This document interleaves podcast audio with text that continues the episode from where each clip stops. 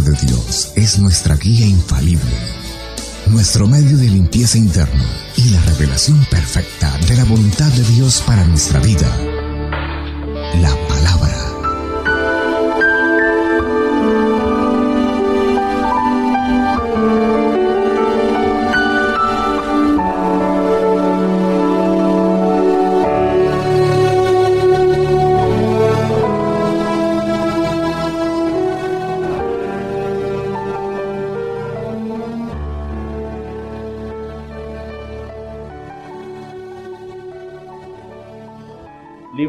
profeta Miqueas, capítulo 6, versículo 6. Miqueas, capítulo 6, versículo 6. ¿Lo tenemos ya? ¿Lo tenemos?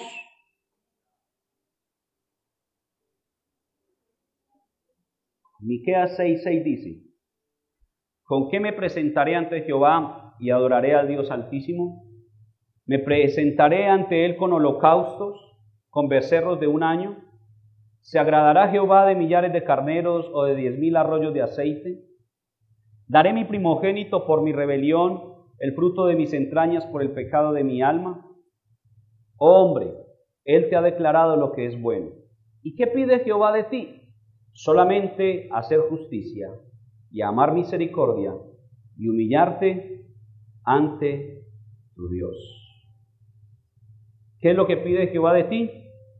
¿Qué dice? Solamente hacer justicia, amar misericordia y humillarte ante Dios. Cierre sus ojos. Padre, te damos muchas gracias en este precioso día. Gracias por la bendición que nos da, Señor, de poder en esta mañana, Señor, estar delante de ti, en tu altar, en tu casa, Señor, y poder recibir de ti una palabra, Señor, una palabra que pueda bendecirnos, una palabra que pueda, Señor, traer esperanza, traer respuesta a tantas preguntas que hay en nuestro corazón, Señor. Hoy, último domingo de este mes, Señor, queremos simplemente terminarlo entendiendo cuáles son las cosas que tú quieres de nosotros. En este mes que es, hemos denominado el mes de la misericordia, que podamos tener cada uno de nosotros, los que estamos reunidos esta mañana, muy claro en nuestra mente y en nuestro corazón qué es lo que tú demandas de nosotros. Te bendecimos y te adoramos en el poderoso nombre de Jesús. Amén. Muy bien. Profeta Miqueas, eh, uno de los profetas menores, pero con un gran contenido en todo, toda la extensión de esta profecía Encontramos siete capítulos en, el, en este libro del profeta Miqueas y todos los capítulos de Miqueas apuntan hacia lo que Dios está esperando de su pueblo Israel, hacia lo que Dios está anhelando que el pueblo de Israel haga. Y encontramos aquí en el capítulo 6, si leemos la primera parte del, capítulo, del versículo 1 al versículo 5, cómo el profeta está hablándole a Israel le está diciendo todo lo que Dios ha hecho en favor de ellos, todo lo que eh, Dios hizo mientras que estaban en Egipto. Y, y, Dios en ese capítulo 6 y en los primeros versículos le está diciendo a Israel, mire, le está queriendo mostrar en qué yo te he ofendido, Israel, qué es lo que yo he hecho para que te alejes de mí. Si usted lee el versículo 3 dice, pueblo mío, ¿qué te he hecho? ¿En qué te he molestado? Está Dios demostrándole a Israel, está Dios diciéndole, mire, lo único que yo he querido hacer es bien para ustedes, lo único que yo he querido hacer es bendecirlo, lo único que yo he querido hacer es que todas las cosas en su vida le salgan bien, pero yo creo que no he hecho nada malo, pueblo mío, ¿en qué te he hecho? ¿En qué te he molestado? Que te has apartado de mí. Y en el versículo 6, el pueblo le, le hace cuatro preguntas a Dios. Cuatro preguntas que quizás son preguntas que hoy día cobran vida en nuestros corazones. Son preguntas que hoy el mundo se hace, que hoy quizás usted que está aquí escuchándome se hace o se ha hecho alguna vez en la vida. La primera pregunta que le hace Israel a Jehová es, ¿con qué me presentaré ante Jehová y adoraré al Dios Altísimo? Es decir, le está diciendo Dios, ¿qué es necesario que yo te traiga como como sacrificio? ¿Qué es lo que tú quieres que yo te ofrezca para que tú me bendigas? ¿Qué es lo que necesitas que yo haga para que tú te acerques a mí? Esa es la pregunta que le está haciendo Israel a Dios. ¿Con qué me presentaré ante Jehová y adoraré al Dios altísimo? Y es la pregunta que muchos de nosotros nos hacemos en algunas ocasiones cuando oramos a Dios, cuando no vemos respuesta, cuando vemos que las cosas a nuestro alrededor no funcionan de la mejor manera, le decimos, Señor, ¿qué me falta hacer? ¿Qué es lo que tengo que hacer? Yo no sé si usted lo ha dicho así, pero yo muchas veces, en muchas ocasiones, le he tenido que decir a Dios, Señor, ¿qué pasa en mi vida? ¿Qué más tengo que hacer? ¿Será que me falta algo que deba hacer? ¿Con qué me presentaré ante Jehová y adoraré al Dios Altísimo? Cuando leemos el libro de Números y el libro de Levítico, nos damos cuenta de que como Dios en, la ley les mostró cuál era la manera en que se debían de manera eh, religiosa acercarse a Dios. Estas cuatro preguntas que estamos mirando son las cuatro preguntas que encierran todo lo que es la religión que Dios quiere. Hablando de religión como ese conjunto de normas, como ese conjunto de conductas que usted y yo debemos tener para con Dios. Pero acá la pregunta inicial es ¿con qué me presentaré? Y yo le invito a usted en esta mañana que se pregunte qué es lo que usted tiene que hacer. ¿Qué más tiene que hacer para presentarse delante de Dios? ¿Qué te faltaría hacer en tu vida para presentarte ante Dios y que Dios esté complacido de que tú te presentes delante de Él? Y de pronto en este momento se están pasando por tu cabeza una cantidad de cosas. Pero sabe una cosa, cuando yo veo la palabra de Dios, me doy cuenta de que por más que usted y yo hagamos cosas, nada de lo que hagamos va a impresionar a Dios. Nada de lo que usted y yo humanamente podamos realizar, ninguna hazaña que para otros pueda parecer estupenda y fabulosa, mueven el corazón de Dios. ¿Con qué me presentaré ante Jehová y adoraré al Dios altísimo? Eso le estaba diciendo el pueblo. Fue la primera pregunta que le estaba haciendo el pueblo a Dios.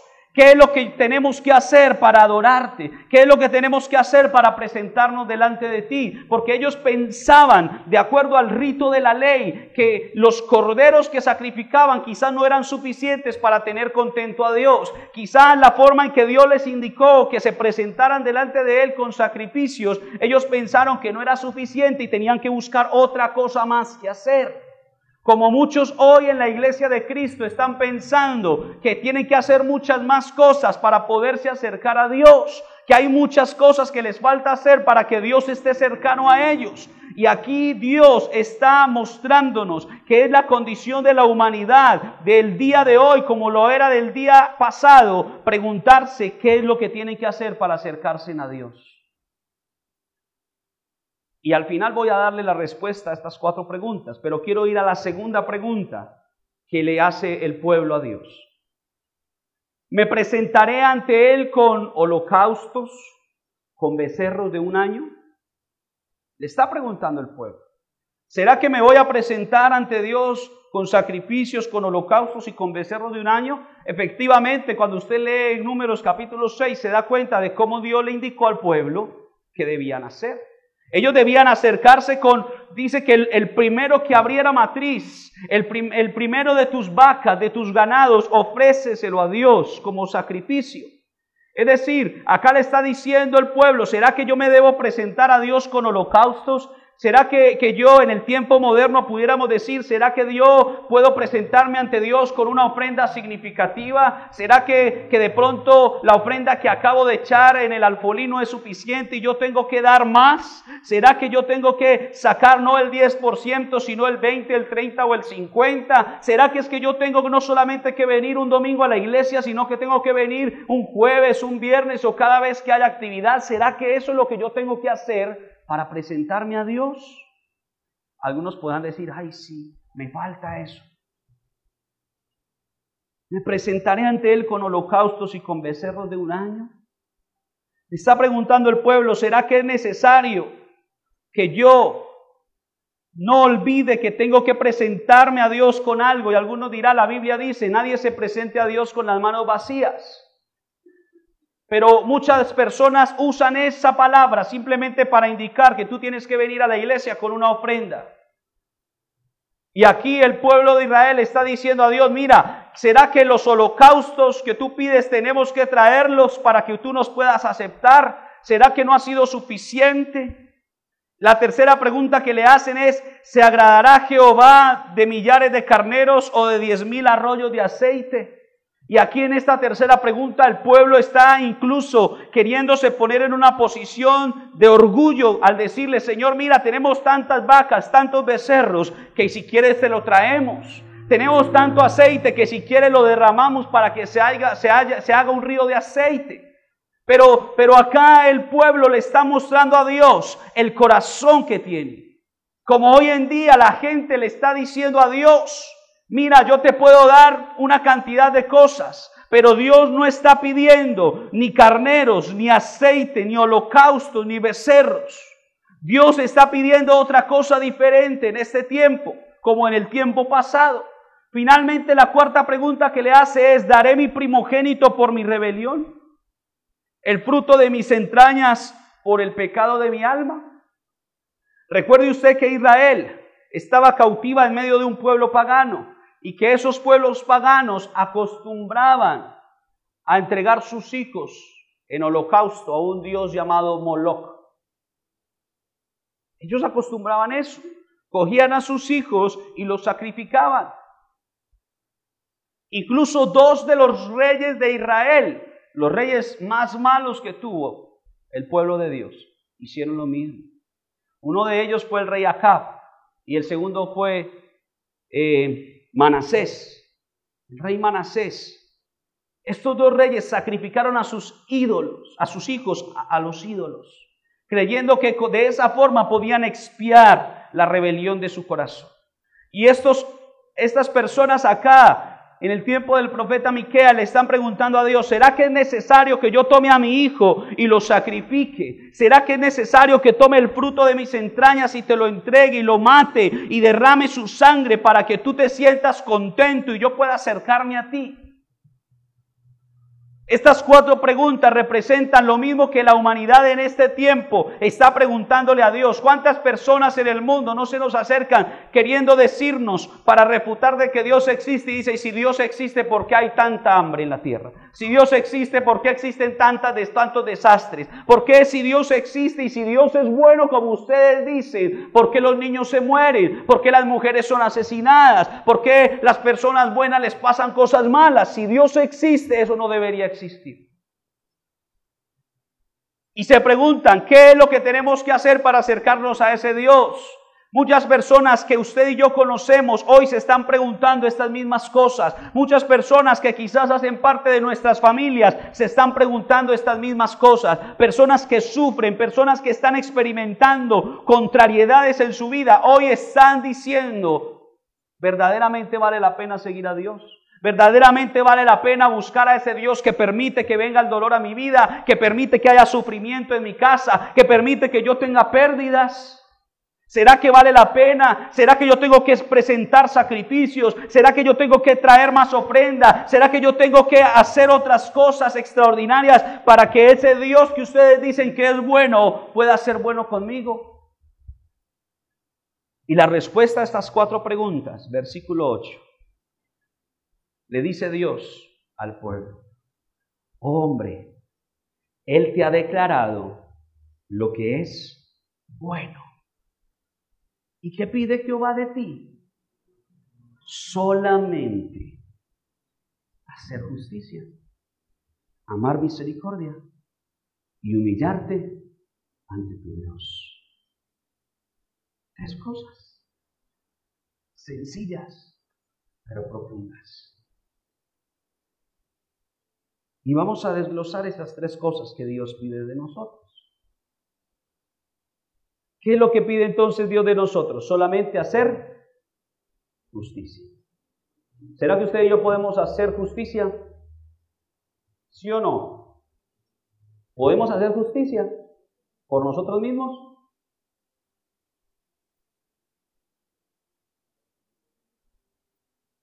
¿Qué dice la Biblia en cuanto a nosotros?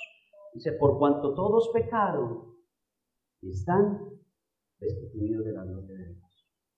Dice que no hay bueno ni uno. en la tierra. Es decir, que por más que usted y yo nos esforcemos en impartir o en hacer justicia, en nuestra propia fuerza nunca lo lograremos hacer.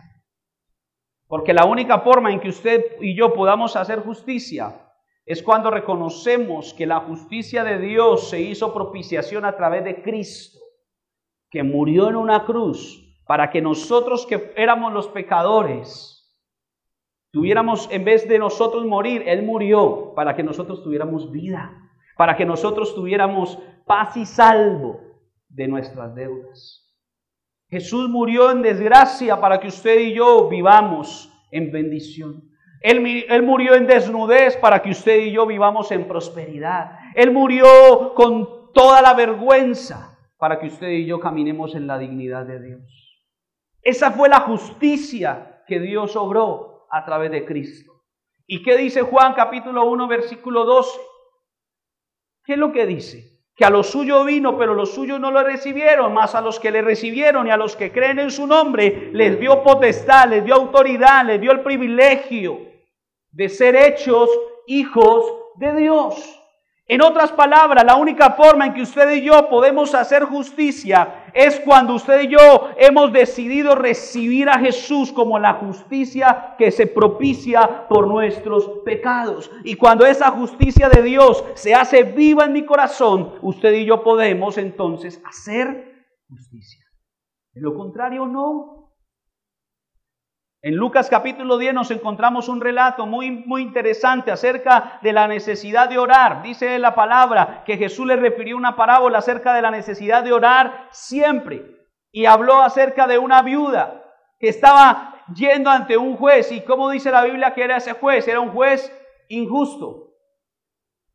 Pero aún a pesar de que este juez fue, injusto por la obra que hizo la mujer, por, por estar clamando, por estar eh, día tras día yendo, dice la palabra, que Dios hizo algo en el corazón de este hombre para que impartiera justicia. Es decir, la justicia humana no obrará la bendición de Dios. Mientras tanto, la justicia que viene de los cielos a través de nuestra vida, sí va a obrar la bendición de Dios en otros. Es decir, la justicia simplemente es algo sencillo, que Jesús vino en carne a morir por aquellos pecadores que aunque no tenían esperanza, que aunque no tenían oportunidad, la muerte de Cristo les da oportunidad de tener una nueva vida, de tener una nueva oportunidad y de que sus pecados sean perdonados. Eso es justicia. Y usted dirá, pero es que el que asesinó a mi hijo o aquellos que están robando o aquellos que me han hecho daño tienen que podrirse en el infierno. Eso es lo que muchos piensan, ¿no? Porque para muchos justicia es darle a cada uno lo que le merece, lo que se merece. De hecho, esa es la definición humana de justicia.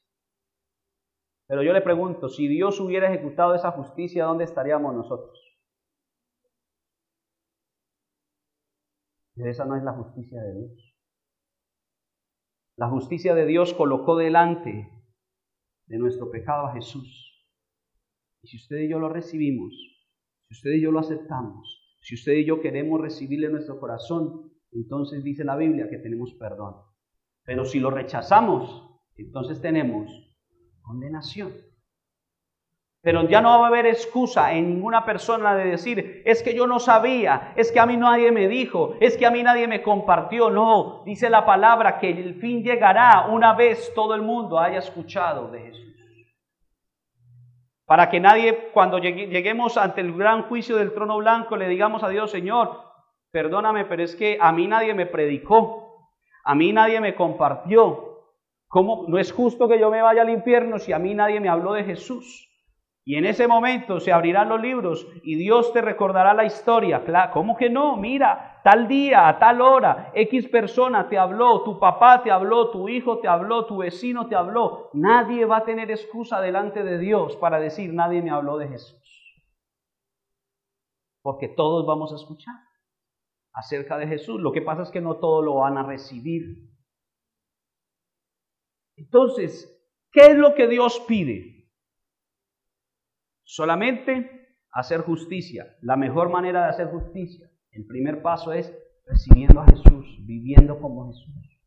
Si usted y yo vivimos como Jesús vivió, como Él nos enseña a través de su palabra, usted y yo vamos a ser hombres y mujeres justos. No por nuestros méritos, sino por sus méritos.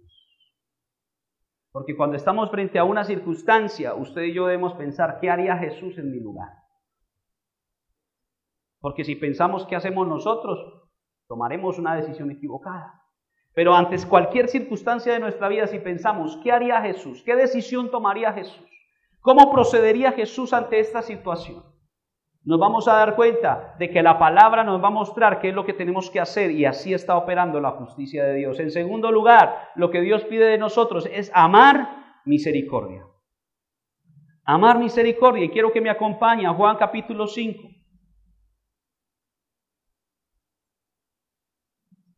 Juan capítulo 5.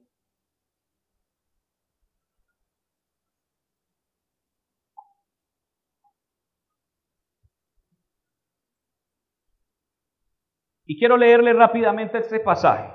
Juan capítulo 5 dice, versículo 1, después de estas cosas había una fiesta de los judíos y subió Jesús a Jerusalén. Y hay en Jerusalén, cerca de la puerta de las ovejas, un estanque llamado en hebreo Betesda. Diga conmigo, Betesda el cual tiene cinco pórticos. En estos yacía una multitud de enfermos, ciegos, cojos y paralíticos que esperaban el movimiento del agua, porque un ángel descendía de tiempo en tiempo al estanque y agitaba el agua, y el que primero descendía al estanque después del movimiento del agua quedaba sano de cualquier enfermedad que tuviese. Y había allí un hombre que hacía 38 años que estaba enfermo. Cuando Jesús lo vio acostado y supo que llevaba ya mucho tiempo así, le dijo, ¿quieres ser sano? Señor, le respondió el enfermo, no tengo quien me meta en el estanque cuando se agita el agua, y entre tanto que yo voy, otro desciende antes que yo. Jesús le dijo, levántate, toma tu lecho y anda. Y al instante aquel hombre fue sanado y tomó su lecho y anduvo, y era día de reposo aquel día. Leemos este pasaje de Juan capítulo 5, y hay cosas interesantes para hablar acerca de la misericordia. En primer lugar, Versículo 2 dice que había un estanque que en hebreo se llamaba ¿cómo? ¿Cómo se llamaba? Betesda. Betesda significa lugar de gracia, casa de misericordia. Eso significa Betesda, simplemente eso, lugar de gracia, casa de misericordia. Y dice que ese lugar llamado Betesda, ese estanque llamado Betesda, ¿cuántos pórticos tenía? Cinco. Cuatro es el número del hombre, uno añadido al hombre, gracia. El número cinco significa gracia. El número cinco es un número muy importante en la Biblia y por todos lados donde el cinco aparece significa gracia. Cinco son las heridas de Cristo en su cuerpo. Cinco son los nombres redentivos de Dios. Isaías 9:6 dijo, porque un hijo nos es nacido, un niño nos es dado, y el principado sobre su hombro, y se llamará su nombre admirable consejero, Dios fuerte, Padre eterno, príncipe de paz. El cinco significa gracia. Y este, y este estanque tenía cinco lugares por donde se podía acceder, porque ese lugar era un lugar de gracia, era una casa de misericordia. Cinco es un número muy importante. Cinco son los ministerios como don para la iglesia. Apóstoles, evangelistas, profetas, pastores y maestros. Cinco es un número muy importante. Y nótese que aquí está hablando la palabra, Dios a través de la palabra mostrándonos lo que es la gracia y lo que es la misericordia. Pero dice ahí en el versículo 3 que yacía una multitud. Y yacía es una palabra muy fuerte en nuestro idioma español. Porque yacía no se refiere a que está sentado o acostado, no. Yacía eh, hace referencia a una persona que está muerta o está a punto de morir. Y aquí está diciendo la palabra que en este lugar yacía no uno ni dos, sino una multitud de enfermos, ciegos, cojos y paralíticos que estaban esperando el movimiento del agua. Versículo 4, porque un ángel descendía de tiempo en tiempo, un ángel caprichoso. Dice que de tiempo en tiempo él descendía y agitaba el agua. Y entonces el primero que descendía quedaba sano, dice, de cualquier enfermedad que tuviese. Pero ¿qué pasa? Jesús llega a ese lugar y se encuentra con esa multitud de enfermos ahí tirados en el piso, esperando, unos la muerte, otros la capacidad de llegar al estanque, pero había un hombre que le llamó la atención a Jesús. Un hombre que estaba postrado, que estaba ahí tirado. Y dice que no llevaba uno, ni dos, ni tres, ni diez años, llevaba 38 años. Eso es toda una vida, ¿o no? 38 años. Postrado, esperando el día que el ángel caprichoso descendiera a mover las aguas y tratando de llegar, pero dice que era un hombre que estaba enfermo.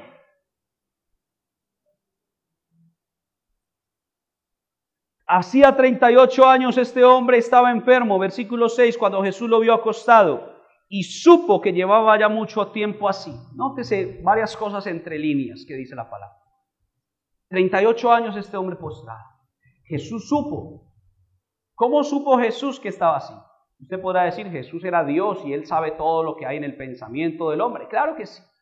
Pero yo me imagino que Jesús, no lo dice la Biblia literalmente, pero, pero se puede ver ahí entre líneas que Jesús tuvo que haberle preguntado a alguien, bueno, ¿y este Señor qué?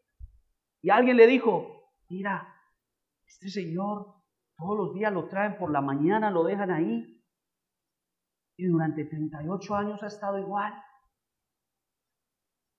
¿Y qué dice la palabra? Que cuando él supo que llevaba mucho tiempo así, le preguntó, ¿Qué le preguntó? ¿Qué es lo que le pregunta a Jesús? ¿Quieres ser sano?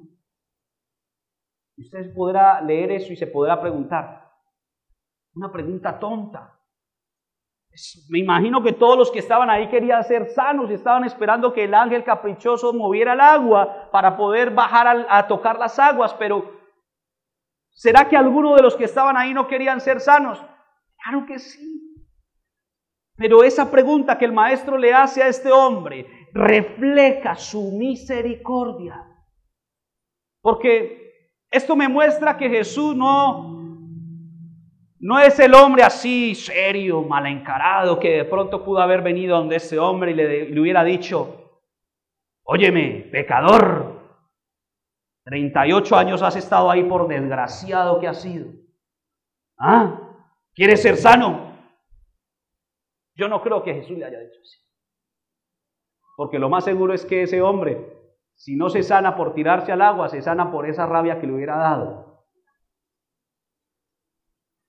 Cualquiera. Pero Jesús no le habló así. Jesús le preguntó, yo me imagino, con un amor, con una ternura, con una delicadeza, y le hubiera dicho, y le dijo, ¿quieres ser sano? Y no lo dice la Biblia, pero yo me lo imagino. Simplemente quiero llevarle a que su mente pueda pensar un poco más. ¿Qué le pudo haber respondido el hombre? Señor, a mí todos los días me traen, me tiran acá.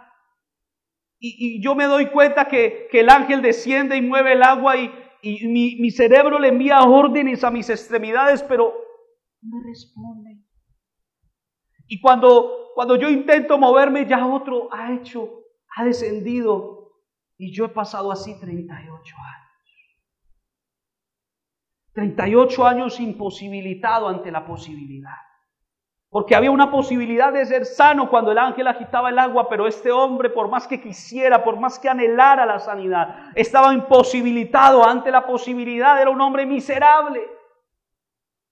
Y esa es la condición de la humanidad hoy en día, una humanidad en miseria, una humanidad imposibilitada ante la posibilidad, porque está Jesús queriendo eh, tener una relación con la gente, pero la gente no ha querido ver a Jesús como la única oportunidad que tiene para que su vida sea transformada. Hay una humanidad en desgracia, ahí paralítica, postrada, simplemente esperando que venga lo que venga, porque no tienen una esperanza. Pero aquí viene la palabra diciendo que Jesús vive y cuando vino Jesús, todo cambió. Jesús entró en escena y Jesús le dijo, le dijo una cosa, ¿quieres ser sano? Y entonces le respondió el enfermo, no tengo quien me meta en el estanque cuando se agita el agua y entre tanto que yo voy, otro desciende, desciende antes que yo.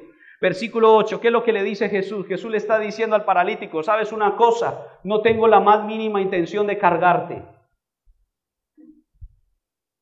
Pastor, eso no dice la Biblia. Claro que sí. Nótese. Jesús que le dijo, no, tranquilo, yo te voy a cargar y te voy a echar al agua. ¿Qué fue lo que le dijo Jesús? Levántate, toma tu lecho y anda. Levántate, toma tu lecho y anda. ¿Qué está diciendo la palabra? Hermoso Jesús. Está diciendo, mira, no tengo la más mínima intención de cargarte. Pudiste haber hecho lo que hayas hecho, no importa. Pero tú estás esperando un ángel. Tú estás esperando descender al agua. Pero sabes una cosa, yo soy más grande que el estanque. Yo soy más grande que el agua que te sana. Yo soy más grande que este eh, estanque. Yo soy más grande que el ángel que viene a mover el estanque. Yo soy más grande que cualquier cosa en el mundo. Y sabes qué? Lo voy a hacer sencillito. Levántate, toma tu lecho y anda. Sencillo. Es el cuadro que yo encuentro más hermoso de la desgracia humana enfrentándose al Cristo de la gloria. Y cómo Jesús tiene misericordia. Porque habían muchos enfermos, pero vio a uno que llevaba 38 años. ¿Cuántos años quizás los que hoy estamos aquí reunidos hemos estado postrados, imposibilitados ante la posibilidad. Esclavos por un vicio de pecado, esclavos por, por la droga, esclavos por el alcohol. Afuera hay gente que quieren salir de todas esas cosas, pero no tienen esa posibilidad. Y tú y yo tenemos la palabra para darles libertad. Jesús simplemente le dio la palabra. Por eso yo quiero en esta mañana que usted se lleve esto en su corazón. No le pida a Dios una casa, no le pida a Dios un carro, no le pida a Dios un empleo, no le pida a Dios esas cosas, pídale a Dios una palabra. Porque con una palabra que usted tenga de Dios, todas las puertas se te tienen que abrir. Este hombre recibió simplemente una palabra. Ahora, yo no sé si usted se habrá dado cuenta si usted ya lo sabe, si usted ya lo sabe, gloria a Dios, y si no lo sabe, lo vamos a aprender esta mañana. Porque ¿qué es lo que, qué es lo que le responde Jesús en el versículo 8? Jesús le dijo, levántate, toma tu lecho y anda. Y la pregunta que surge aquí es, ¿para qué le pide Jesús al hombre que tome su lecho? Yo creo que lo último que este hombre quería era llevar ese lecho. Este hombre quería poner en pie, brincar, cantar, gozarse, ir corriendo, decirle a todo el mundo que Jesús lo había sanado, pero no tenía nada que ver con ese lecho. Pero Jesús, ¿qué es lo que le dice? Levántate, toma tu lecho y anda. En otro pasaje de la Escritura, cuando habla de los cuatro amigos que descienden por el techo, bajan un paralítico delante del maestro. Eso es otra predicación. Pero ¿qué es lo que le dice Jesús? Primero le dice, tus pecados te son perdonados, ¿cierto? Y cuando los escribas y fariseos comienzan a pensar, ¿y quién es este para que le diga eso? Entonces Jesús, conociendo los pensamientos, le dice, yo tengo autoridad como hijo de Dios. Pero sabes una cosa, para que se den cuenta que el Hijo del Hombre tiene potestad en los cielos y en la tierra, le dijo al paralítico, a ti te digo, levántate, toma tu lecho y anda. ¿Para qué Dios le dijo a dos paralíticos que tomen su lecho y que andaran? Lo último que ellos querían era tomar eso. Quizás oliendo feo, 38 años ahí recibiendo el sudor humano. Pero sabe una cosa, ¿por qué Dios quiso, por qué Jesús quería que este hombre que 38 años habías permanecido postrado ante la imposibilidad, ante la inclemencia humana, ante lo que la vida le, le, trajo. Este hombre, 38 años postrado, quizás sin esperanza, Jesús le dijo, levántate, toma tu lecho, porque sabe una cosa, cuando este hombre se ponía de pie, se iba a poner de pie, iba a tomar, iba a controlar lo que por 38 años lo había tenido postrado allí. Este hombre iba a tomar en sus manos y a controlar la que por 38 años lo había controlado. Y eso es lo que Dios quiere hacer en este tiempo, que tú y yo tengamos la fuerza y la fortaleza y la autoridad de Dios para tomar control sobre las circunstancias que por tantos años nos han dominado. Si quizás has vivido en pobreza y en miseria, Dios te quiere dar el poder y la autoridad de que tú domines las circunstancias con la fe de Dios, que siempre te va a traer la palabra para proveerte todas tus necesidades. Si tú has vivido una vida pusilánime, una vida sin esperanza, una vida mediocre, Dios te quiere dar la autoridad en esta mañana para que tú tomes el control de tus circunstancias con el poder del Espíritu Santo y tú seas quien domine las circunstancias y no las circunstancias las que te dominen a ti. Pero Dios nos está pidiendo que hagamos justicia y que amemos misericordia. Jesús usó de misericordia para con este paralítico. Pero este paralítico representa toda la humanidad que está imposibilitada ante la posibilidad. Y tú y yo hacemos las veces del Maestro, que traemos una palabra de parte de Dios para llevarle esperanza y para llevarle vida a esa humanidad imposibilitada. Eso es misericordia. Pero ¿qué más termina diciendo? Hacer justicia, amar misericordia. ¿Y qué más? Y humillarnos ante Dios. ¿Cómo podemos humillarnos ante Dios? La única forma que podemos humillarnos ante Dios es reconociendo que nosotros no tenemos el poder y que el poder solamente lo tiene. Reconociendo que nosotros no tenemos la solución ni la respuesta, que solamente la tiene Dios. Reconociendo que por más que hagamos o no hagamos, Dios seguirá siendo Dios. A veces pensamos que le hacemos un favor a Dios al venir a la iglesia. No se crea ese cuento. Porque así usted no venga a la iglesia, así usted no busque a Dios, así usted no lea la Biblia, Dios seguirá siendo Dios. Los beneficiados somos nosotros cuando buscamos a Dios.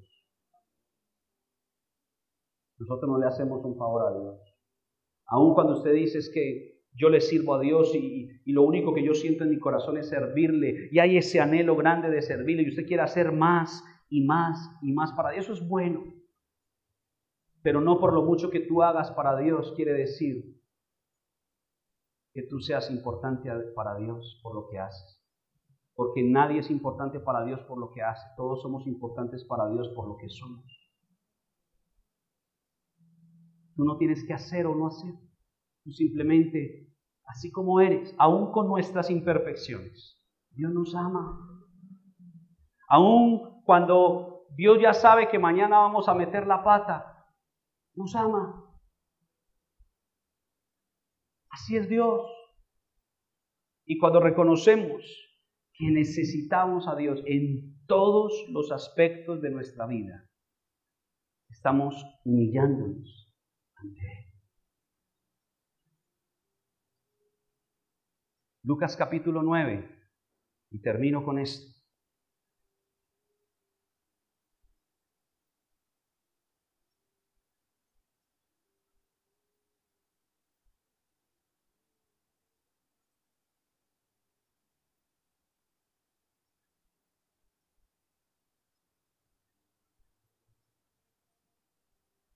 Lucas capítulo 9, versículo 18. Aconteció que mientras Jesús oraba aparte, estaban con él los discípulos y les, y les preguntó diciendo, ¿quién dice la gente que soy yo? Ellos respondieron, unos Juan el Bautista, otros Elías, y otros que algún profeta de los antiguos ha resucitado. Él les dijo, ¿y vosotros? ¿Quién decís que soy yo? Entonces respondiendo Pedro dijo, tú eres el Cristo de Dios. Y más adelante,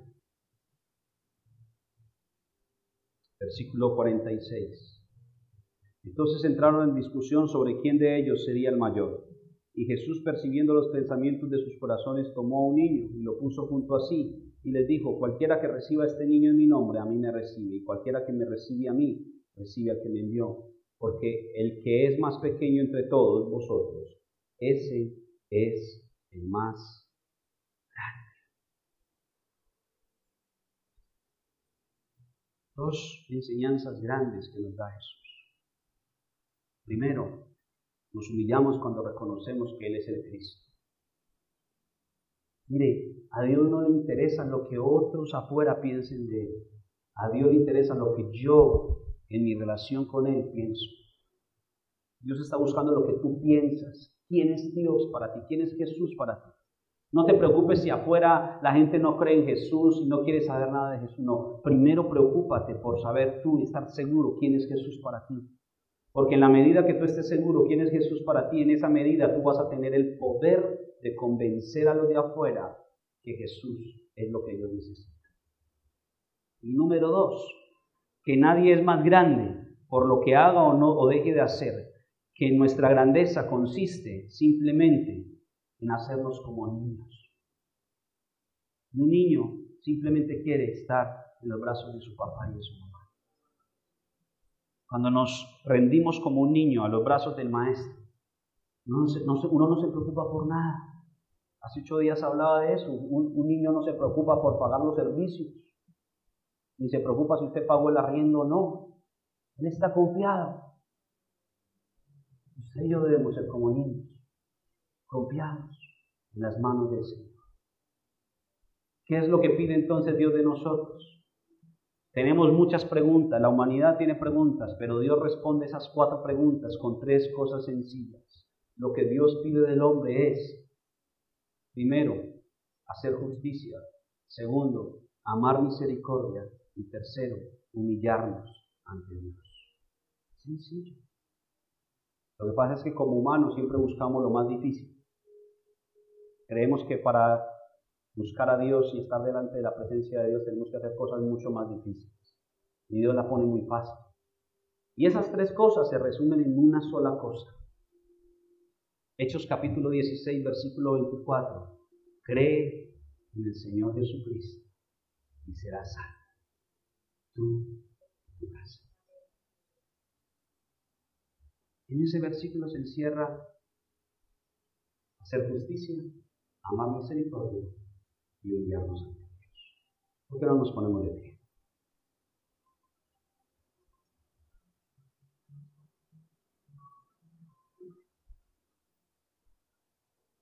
Démosle gracias a Dios.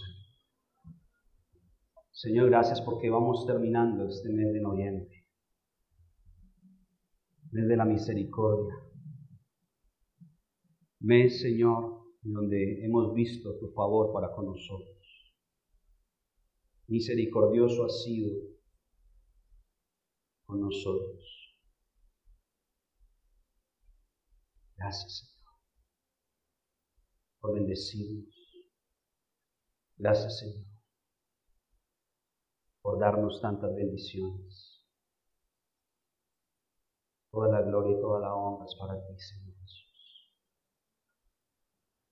¿Qué pides tú de nosotros? Hacer justicia, amar misericordia y humillarnos delante de ti. En esta mañana queremos humillar nuestro corazón delante de ti. Enséñanos a hacer la justicia que tú quieres que hagamos. Danos la capacidad de amar la misericordia, de que nos duela el dolor del otro, de que cuando vayamos a proferir una palabra contra otro, pensemos primeramente en la misericordia, si tú lo harías. Porque muchas veces somos duros con las personas. Cuando vemos el cuadro del paralítico, Señor, un hombre que por 38 años estuvo postrado ahí, esperando un milagro. Tuvo que incorporarse a, a partir de una palabra que tú le diste y fue sano, se levantó pero yo me puedo imaginar, Señor, cuán difícil pudo ser para este hombre volver a aprender a caminar. Quizás nunca había caminado en su vida y no sabía qué era caminar. Y quizás al levantarse tambaleó, se fue de un lado al otro. Quizás a veces pudo pensar que volvía a caer, Señor. Pero muchas veces espiritualmente no entendemos que aquellas personas que vienen a tu presencia, que tú les hablas, que tú haces un milagro en sus corazones, Señor tienen que pasar un proceso. Como cristianos queremos que las personas vengan, te reciban y al día siguiente ya sean unos santurrones. Cuando muchas veces están viviendo procesos en donde poco a poco tú estás tratando con sus vidas. Como a hoy tú estás tratando con nuestras vidas. Ninguno de los que estamos aquí somos perfectos, Señor. Pero estamos en ese proceso, en ese camino, Señor. Quizás aún tengamos falencias, tengamos debilidades, aún, Señor, hayan aspectos, Señor, que no, no le agraden a otros, Señor, porque todavía tú estás haciendo la obra en nuestra vida. Ayúdanos, Señor, a poder aprender, Señor, ayúdanos a poder, Señor, colocarnos en el lugar del otro, a que no tengamos, Señor, que proferir palabras duras, Señor, de acusación, sino que antes de que podamos hablar, podamos pensar y meditar en la misericordia. Pero también, Señor, que vivamos una vida humillada y rendida delante de ti. Es necesario, Señor, cada día rendir nuestro corazón delante de ti. Yo no sé cuál sea la circunstancia que tú estés viviendo. Yo no sé cuál sea el problema, cuál sea la necesidad que tú puedas tener en esta mañana. Pero yo conozco a un Cristo que da una palabra y con esa palabra toda nuestra vida tiene que cambiar. Yo no sé cuántos años llevas luchando con alguna circunstancia en tu vida. Quizás lleves muchos años luchando con la inconstancia, luchando con el doble ánimo. Quizás llevas muchos años luchando con, con la indecisión. Quizás lleves muchos años luchando con, con algunas cosas en tu corazón. Pero yo en esta mañana vengo para decirte que si tú te rindes a los pies de Dios, que si tú buscas su presencia, vendrá una palabra de Dios a tu vida que te dará la autoridad de controlar lo que por tanto tiempo te ha controlado a ti. Que tú no estás para que seas controlado por las circunstancias. Dios te ha redimido, Dios te ha sanado, Dios te ha levantado para que seas tú el que controle las circunstancias. Para que sea Jesús reinando sobre tu vida. Que, que cuando venga el desánimo, cuando vengan los momentos difíciles, eso no te lleve a cambiar de ánimo, sino que le des gracias a Dios, que le digas, Señor, no importa lo que yo hoy estoy viviendo. Yo sé que tú me has dado una palabra de bendición yo sé que tú quieres hacer lo mejor para mi vida. Y aunque hoy esté viviendo este momento difícil, este no es mi destino. Yo solamente voy de paso. Algo querrás hacer en mi corazón, algo querrás hacer en mi vida, pero este no es mi destino. Mi destino no es la miseria, mi destino no es la pobreza, mi destino no es el pecado, mi destino no es nada de eso. Mi destino es estar en tu presencia, es rendido delante de ti, es estar delante de tu altar, dando la gloria y la honra a ti. Mi destino es llegar a la eternidad contigo, Señor. Y yo voy a caminar con pasos de fe, creyendo que aunque este momento es difícil, que aunque este momento es duro, que aunque las circunstancias me golpean, que aunque la vida me golpea, tú eres más grande que la vida, tú eres más grande que las circunstancias, tú eres más grande que el problema, Señor. Y yo me levanto para proclamar las buenas nuevas. Yo me levanto para decirle a otros, hay un Cristo que puede sanar, hay un Cristo que puede salvar, hay un Cristo que te puede cambiar. Yo me levanto para hablar con convicción de que lo que tú has hecho en mi vida, tú lo puedes hacer en la vida de otros, Señor. Te doy gracias, Señor. Levántanos como una iglesia de misericordia, que podamos ser instrumentos de tu paz, instrumentos en tus manos, Señor. En el nombre de Jesús, Dios. En el nombre de Jesús.